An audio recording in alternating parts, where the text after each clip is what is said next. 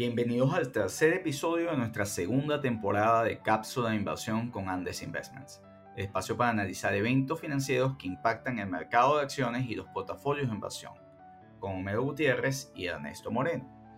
Facebook y sus inversionistas pasaron un día para el olvido, con la caída de la plataforma a nivel global y la serie de denuncias sobre el comportamiento de la empresa en el manejo ético de los contenidos y el uso de la data de sus usuarios. ¿Cómo puede afectar el valor de la acción del gigante de redes sociales? Lo analizamos con Homero. Las opiniones expresadas son individuales y no constituyen recomendación de inversión o venta de productos. Los datos y desempeños pasados no implican el comportamiento futuro. Consulta a su asesor de inversión independiente antes de invertir. Hola Homero, ¿cómo estás? Hola Ernesto, ¿todo bien? ¿Viste lo de Facebook ayer, no? Bueno, no, no, sé qué es peor, que se te caiga la plataforma frente a miles de millones de usuarios o que te hagan unas denuncias muy serias de parte de esta señorita Frances Hogan, que fue una data scientist y que cuestiona con documentos amplios el manejo ético eh, del tratamiento de datos y de eh, difuminación de información para tratar de captar usuarios, ¿no? Sí, un, un, día muy, muy complicado para Facebook, pero pasemos un poco a los hechos, ¿no? ¿Qué fue lo que pasó? Vamos a enumerar las cosas que pasaron. Primero, a mediodía se interrumpen las comunicaciones en todas las plataformas de, Facebook, ¿no? Aislando no solo a los Instagramers que publican sus historias de sus viajes, sus cosas, sino también a un grupo pequeño de, a un grupo grande de pequeñas eh, empresas y prácticamente afectó el comercio electrónico en muchos países que no tienen plataformas como Amazon o eBay bien desarrolladas y todo el comercio electrónico se mueve a través de, de, la plataforma de Facebook, ¿no? Y otro punto también importante que me llamó la atención que también se cayeron los sistemas internos de comunicación, ¿no? incluyendo las aplicaciones que ellos usan en su día a día para el trabajo.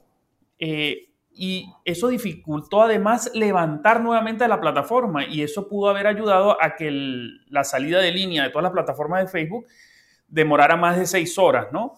Incluso, eh, curiosamente, Ernesto, muchas las noticias están citando de que los empleados de Facebook, los ingenieros, tuvieron que recurrir a, a, la competencia, ¿no? A Zoom, para, para, mantenerse comunicados y tratar de resolver este, este, este embrollo gigante, ¿no? Ahora, fíjate que si Facebook está intentando ser el canal de venta de una gran cantidad de empresas, esto es como si te hubiesen dejado sin banco y sin operaciones a nivel global durante un día hábil.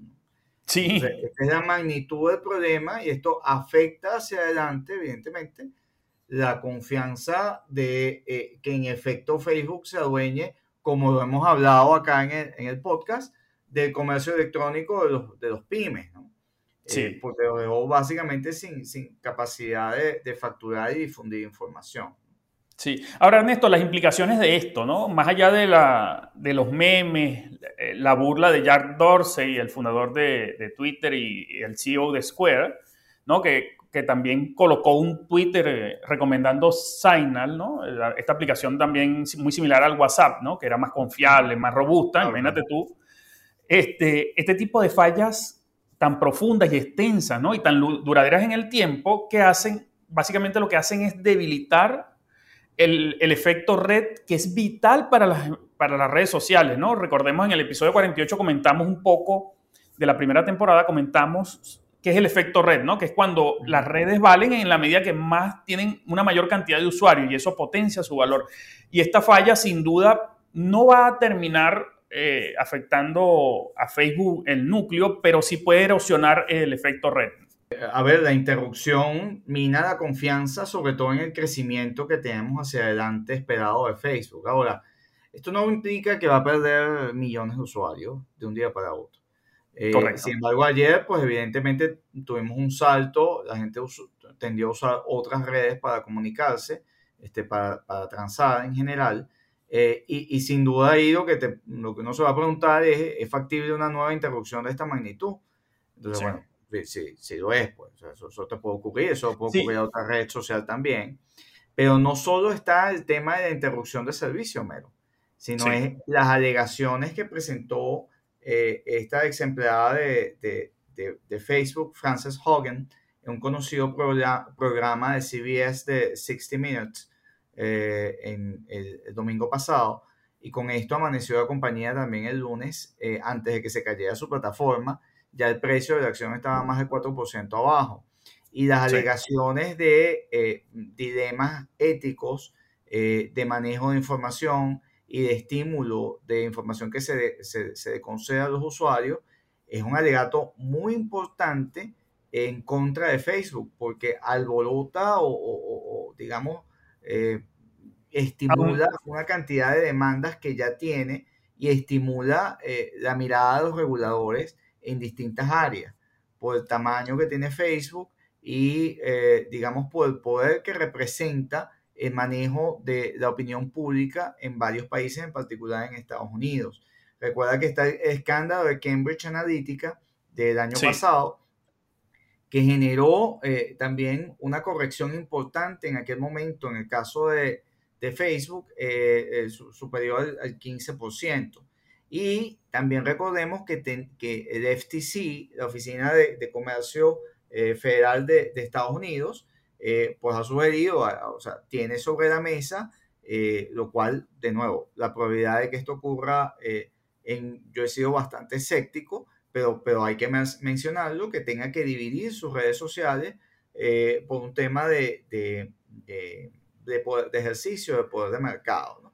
Entonces, este tipo de ejercicio Incluso, incluso con la Security Exchange Commission, Homero, hay, hay, hay demandas también eh, en temas de cumplimiento e incluso en el rol que ha tenido Facebook en, en, daño que se puede infringir a los niños, en el tema de la insurrección o el evento aquel del Capitolio, en la censura que le dio un presidente, el presidente de los Estados Unidos, etc. Hay, hay varios temas. ¿no?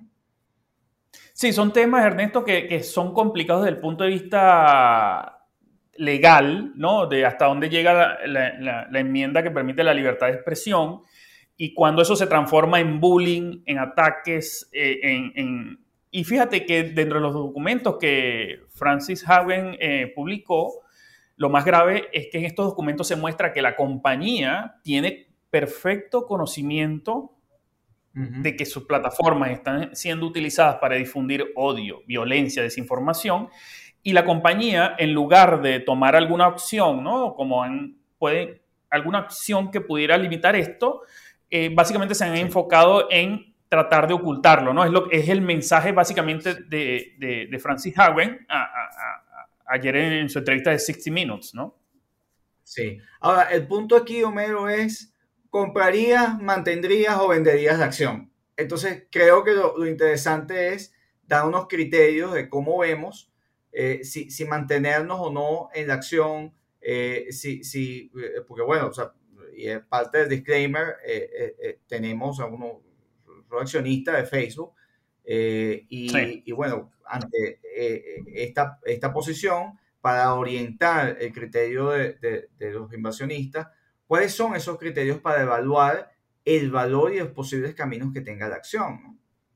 Sí, básicamente lo que hay que determinar estos eventos, cómo, qué riesgo le, le, le, colocan a la valoración de la acción, ¿no? de, la, de, la, empresa como, modelo de negocio. Yo creo que hay que ver la oferta y demanda, ¿no? que eso básicamente eh, puede estar limitado por los fondos de, responsabilidad social ¿no?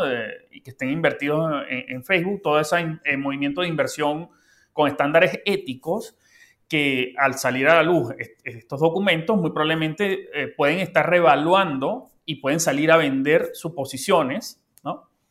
¿No? también otro, Ernesto, que es el más evidente, es el que afecta directamente el valor es su impacto en los ingresos, ¿no? Que cuántos anunciantes pueden perder las plataformas, ¿no? De, Facebook, porque nadie va a querer que asocien su marca con una empresa que está metida en estos líos legales, ¿no?